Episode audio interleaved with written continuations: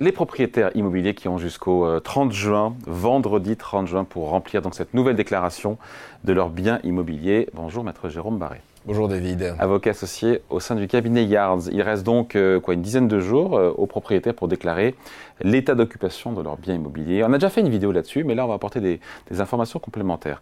Euh, on rappelle que ça concerne 34 millions de Français et on rassure un peu tout le monde enfin si j'ai bien compris, il n'y a pas d'impôt particulier, nouvel impôt qui se cache derrière cette démarche, sauf si j'ai loupé un train.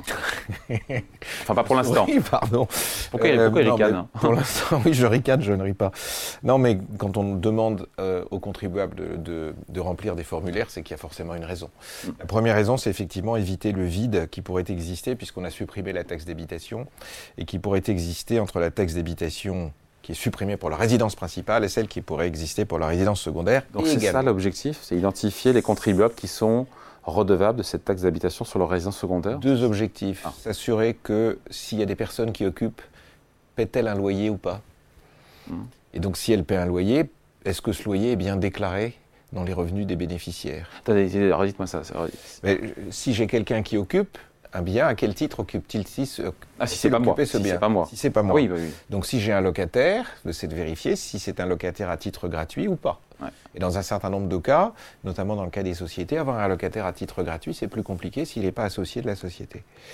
Euh, dans le cas des sociétés civiles.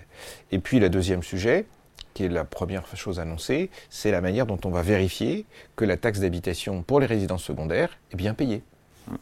Ok. Euh, et en quoi cette déclaration euh, peut être source d'informations nouvelles pour le fisc? Alors, elle est systématique puisque justement, on n'a pas toujours un rapport exact entre les locataires, les occupants et le propriétaire. Euh, la taxe d'habitation et la taxe foncière sont des taxes qui se prescrivent par des durées courtes. Euh, des durées de 24 mois, de 2 ans. Alors le temps qu'on change de locataire, on ne le dit pas, le locataire arrive, si le locataire arrive par exemple le 2 janvier, il ne peut pas de taxe d'habitation. Alors pour la résidence principale, on s'en fiche, mais pour la résidence euh, secondaire, on s'en moque pas. Donc tous ces éléments-là vont donner de la cohérence euh, à ce que justement l'État y retrouve ses petits ou les, plutôt les collectivités locales. Est-ce que cette nouvelle déclaration peut déclencher une vague de taxes sur les logements vacants? Et oui, parce que dans la déclaration, en fait, on ne fait pas la distinction entre euh, logement vacant et logement occupé. Donc si un logement est vacant, ou si vous ne dites que vous ne pouvez pas dire que vous avez accompli des travaux et que ce bien, parce qu'il est mal isolé, parce que vous n'êtes pas aux normes, vous ne pouvez pas l'occuper, vous allez recevoir une texte sur les locaux vacants. Et là, il va falloir procéder à une réclamation pour pouvoir demander l'exonération de cette taxe. Bon.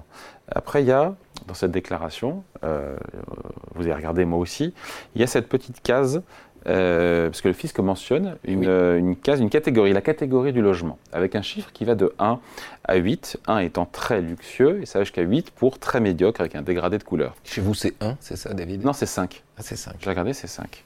5, c'est donc... Euh, Average, moyen. Voilà, moyen. Voilà, c'est dit. Comment est-ce que l'administration arrive à tel ou tel niveau de classification et puis pour le coup, euh, quelles conséquences ça peut avoir? Alors c'est des niveaux de classification très anciens avec une nomenclature qui est extrêmement épaisse et volumineuse. Et donc euh, on a des éléments, les éléments de 70 ne sont plus les mêmes qu'aujourd'hui. Par exemple, euh, dans les classes 1 et 2, il fallait s'assurer que le chauffage était là en permanence. C'est-à-dire pas une cheminée, mais un chauffage dit central. Et puis plus vous déclinez, et plus vous allez vers le 8. Et vers le 8, vous êtes dans des bâtiments délabrés, sans chauffage. Et puis on regarde également la taille et l'orientation et la, la disposition des pièces. Si vous avez des pièces larges, bien distribuées, vous allez vers le 1. Si vous avez des pièces petites, mal distribuées, vous allez vers le 8. Donc ces éléments-là, la question qu'on peut se poser, c'est dois-je ou non les remettre en cause? Ça, c'est très difficile de mon point de vue parce que pour l'avoir pratiqué il y a très très longtemps, c'est beaucoup d'écriture. Euh, c'est beaucoup pardon. Remettre en cause, ça veut dire dire euh, au fisc, euh, je conteste que ce logement, la note qu'on m'a attribuée, je conteste. C'est pas luxueux, par exemple. Ouais c'est assez rare qu'on dise, euh, quand je suis en 8, j'aimerais que vous me le mettiez en 1. Ça, je pense que ça arrivera moins souvent. je pense. Mais je suis en 1 et je voudrais passer en 5, par exemple. Euh, ça va être très, très compliqué. Quand on est 1, c'est quoi? C'est qu'on a une piscine C'est qu'on a des non, c'est que en or Je sais pas, moi j'ai... Euh, Même pas tout à fait. C'est Pour les immeubles parisiens, c'est la qualité de la pierre Par exemple, tout ce qui est autour du Champ de Mars et qui est constitué de, bâtiments dits en pierre de Paris qui justement n'en sont pas, ça c'est pas de la bonne qualité. Mais un immeuble en pierre de taille, ça c'est en un. Si vous avez des balcons, si vous avez euh, une marquise, euh, euh, si vous avez des ascenseurs, si vous avez plusieurs points d'eau dans l'appartement, si vous avez donc une chauffage central. quand on a tout ça qualifié d'un appartement ou une maison de très luxueuse alors, pas tout à fait, mais c'est en, en, 1970, c'était le cas. Oui. Maintenant, si vous voulez contester ça, ça va être des éléments de comparaison avec l'immeuble d'à côté. Et très luxueux, c'est que vous avez comme des immeubles dits de standing, c'est possible de le faire. Mais c'est un travail de fourmi qui va très bien nourrir l'avocat ou le conseil qui va vous faire ça, mais, mais qui est d'abord qui n'est pas certain. On va s'adresser à des euh, mais quel est l'intérêt de faire ça? Quel est l'intérêt L'intérêt, c'est de diminuer sa base taxable à la taxe foncière et par voie de conséquence également à la taxe des Ah, parce qu'en fait, en fonction de la catégorie du numéro qu'on voilà. Qu'on a, on a, on aura donc une un, volume de taxes plus élevé. Hmm. Donc vous pouvez contester ça. Alors si vous avez 42 appartements ou 200 appartements, vous savez que dans les déclarations, si vous avez plus d'un certain nombre d'appartements dans la déclaration que vous devez faire avant le, au plus tard le 30 juin, euh, vous avez des cas spécifiques pour les personnes qui ont plus de 200 appartements. Alors, si vous avez beaucoup d'appartements, beaucoup d'appartements dans les mêmes immeubles et qu'effectivement vous n'êtes pas dans les plus beaux immeubles, ça peut valoir le coup parce que là vous allez engager une énorme mécanique, mais je dis bien une énorme mécanique, et vous allez euh, pouvoir essayer de défendre votre cause. Sinon, à vous écouter, ça ne vaut, vaut pas le coup de contester. Individuellement, je trouve que c'est compliqué. Cette catégorie. Et vous allez vous adresser à des fonctionnaires des impôts qui aujourd'hui n'ont plus ce type de contentieux, ou moins fréquemment, donc qui, qui, ne connaissent pas plus que vous. Et donc, on va se retrouver dans des situations qui sont insolubles. Donc, je, je trouve que le rapport poids-puissance entre l'engagement que l'on fait pour une ou deux maisons, une c'est déjà pas mal, et puis euh, le travail qu'on va, qu'on va accomplir, euh, je pense que c'est assez difficile. Sachant que l'administration également elle nous a dit que les bases de 70, elle, elle entendait les remettre en cause. Il est probable d'ailleurs qu'à partir de ces éléments-là, elle va en tirer en fonction d'informations qu'elle continuera à avoir. Parce que pour l'instant, on ne fournit pas le montant des loyers.